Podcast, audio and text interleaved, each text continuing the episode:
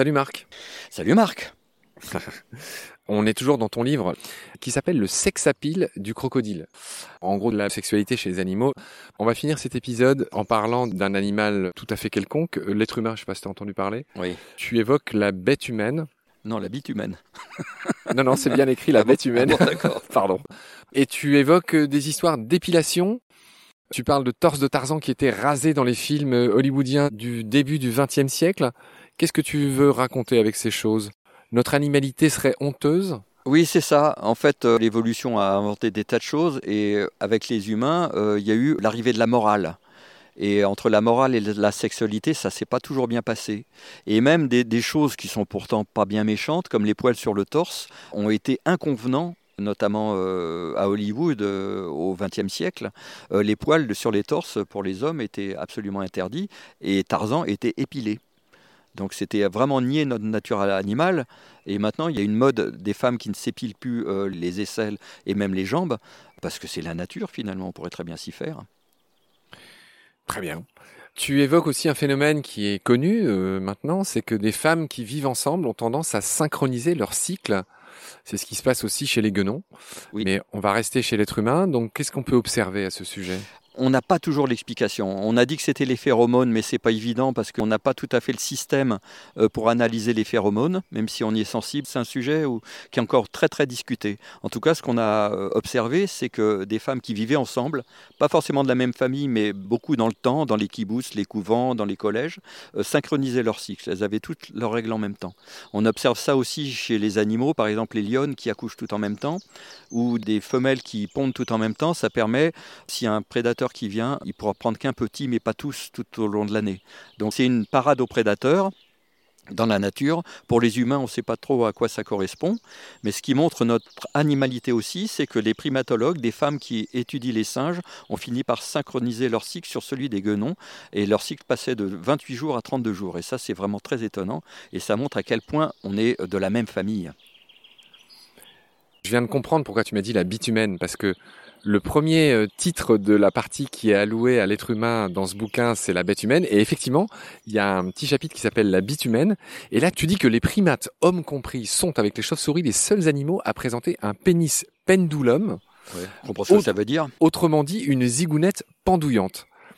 Je te laisse, comment dire, euh, nous éclairer sur la question, euh, sachant que j'aimerais que tu fasses un parallèle avec cette fameuse histoire d'os pénien.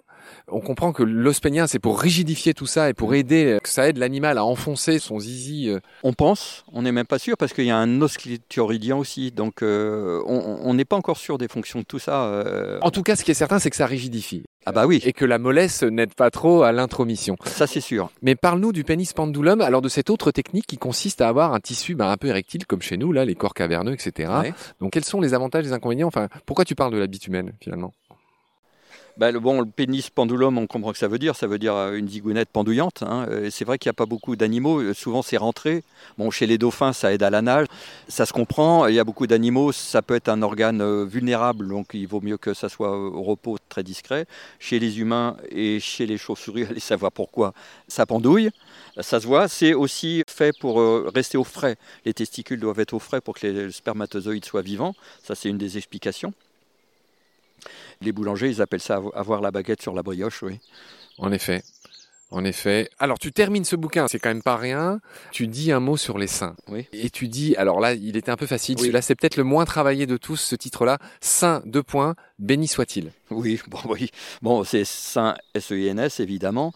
Alors là, c'est une théorie, c'est pareil, euh, il y a beaucoup de théories euh, qui expliquent la forme des seins humains, parce que les humaines sont les seuls, parmi les primates, à avoir des seins toujours ronds, globuleux, et euh, c'est pas du tout fait pour la tétée, c'est pas très pratique pour le nourrisson. Et il y a des éthologistes comme euh, Desmond Morris, euh, celui qui a écrit Le singe nu, bon, qui a été controversé pour certains trucs, mais il a dit des trucs très très intéressants et innovants en tout cas. Il a dit que c'était un substitut des fesses parce qu'on est des animaux souvent assis. C'est tout à fait plausible ce- cette histoire-là parce que par exemple euh, il y a des singes mâles, notamment les mandrilles, qui ont un nez bleu avec des joues rouges et c'est exactement le substitut visuel de leur sexe qui est un pénis rouge avec des testicules bleus. Et en fait, c'est le copier-coller de ce qu'ils ont entre les jambes. Pour les femelles, puisque la station debout et assis nous a donné une position missionnaire différente, les seins sont un attrait visuel qui rappelle les fesses. Un stimulus. Bon, C'est très plausible en tout cas. Voilà, on arrive au, bout de ce livre et on arrive au bout de nos épisodes. Marc, je vais te laisser le conclure. Et peut-être qu'une manière de le conclure, c'est tout simplement de lire ce que ton petit euh, texte final, bah, qui est sublime.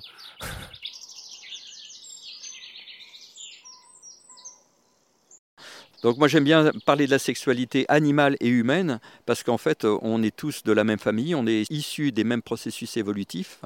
On a une mauvaise tendance à penser qu'on est unique au monde et, qu'on a des privilèges, mais non. Le plaisir par exemple sexuel, euh, les animaux le partagent. Il y a un orgasme même chez les mouches, on a fait des études là-dessus. Euh, les études sont très rares, mais elles commencent à se multiplier et c'est là que ça va devenir intéressant sur le plaisir des femelles, sur le plaisir féminin notamment, qui est très important euh, dans la clé de l'évolution qui est vraiment très important.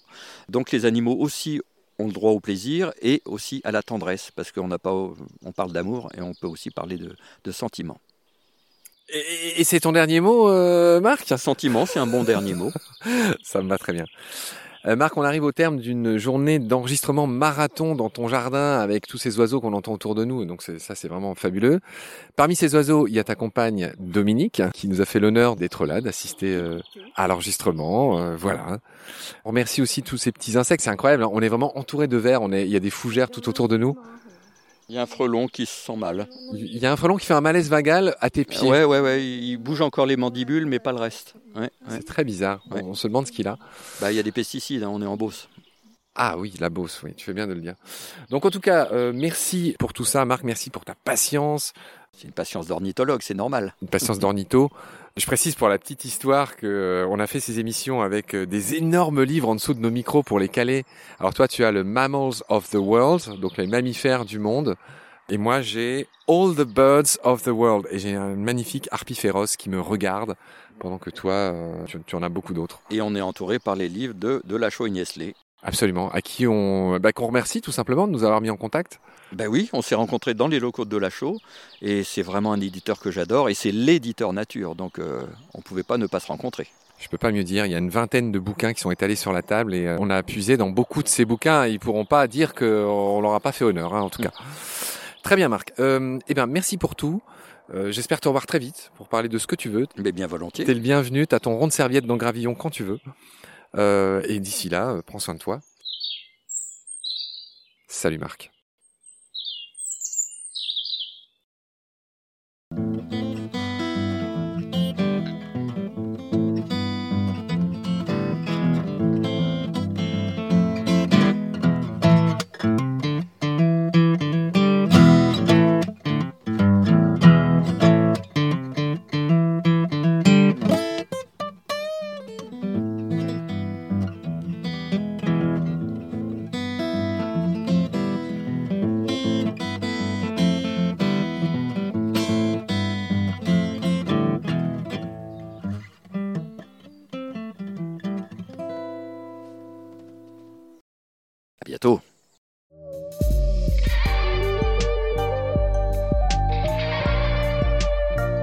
C'est la fin de cet épisode. Merci de l'avoir suivi. Pour continuer, nous avons besoin de votre soutien. Et vous pouvez nous aider simplement, en quelques clics et gratuitement. Il suffit par exemple d'utiliser le moteur de recherche solidaire Lilo. Ainsi, chacune de vos recherches sur Internet générera des gouttes qui seront reversées au projet de votre choix, comme Baleine sous gravillon par exemple. Vous pouvez par ailleurs vous abonner à nos podcasts comme d'habitude, partager les liens, devenir adhérent de l'association BSG ou encore faire un don sur Helloasso ou sur Tipeee. Grand merci par avance. Je remercie tous mes équipiers pour leur aide précieuse. Je vous retrouve bientôt pour de nouveaux épisodes. Et d'ici là, prenez soin de vous et de ce qu'il y a autour de vous. Merci. À bientôt.